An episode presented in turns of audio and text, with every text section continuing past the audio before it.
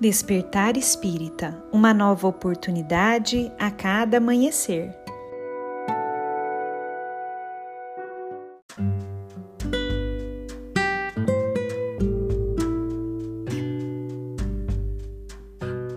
Sejam muito bem-vindos, amigos queridos, para mais um Despertar Espírita. Aqui quem fala é a Lívia e hoje eu trouxe para nossa reflexão um texto de Sheila, que foi psicografado por Chico Xavier e publicado em um livro chamado Taça de Luz.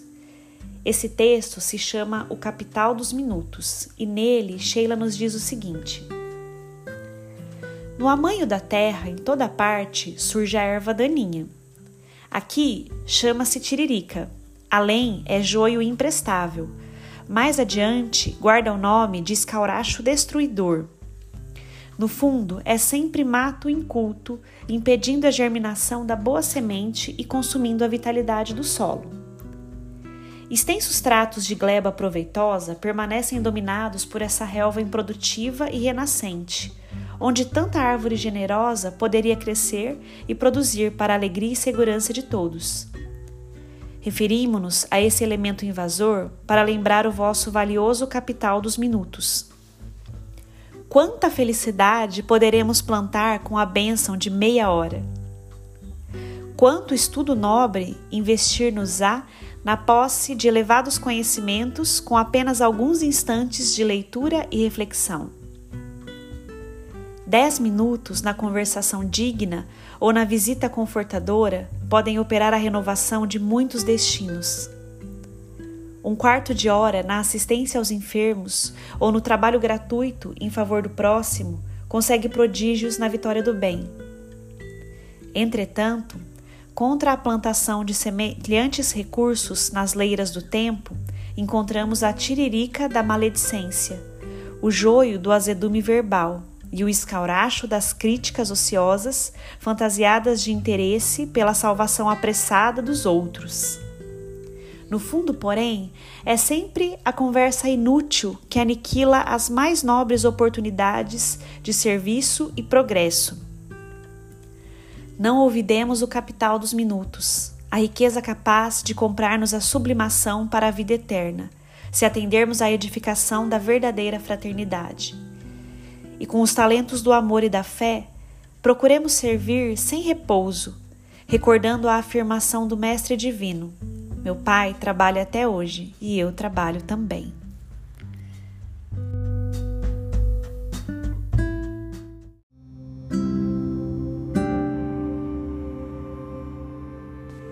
Neste texto abençoado, Sheila nos faz refletir sobre a importância do modo como utilizamos cada minuto da nossa vida, cada minuto da nossa existência. Lembrando que 15 minutos de ação no bem já são impactantes para os necessitados. Que 10 minutos de conversa edificante com um coração amado auxilia. Que a visita amorosa e fraterna para aquele que se encontra em desalento pode sim mudar destinos. Meus amigos, busquemos refletir e vigiar sobre como estamos utilizando cada minuto da nossa existência ainda estamos perdendo tempo, colocando nesses minutos preciosos a tiririca da maledicência? Ainda estamos recheando os nossos minutos de azedume nas nossas palavras? Ainda estamos utilizando o nosso tempo precioso, fazendo críticas ociosas contra o nosso irmão? disfarçadas na tentativa de ajuda pela evolução do outro?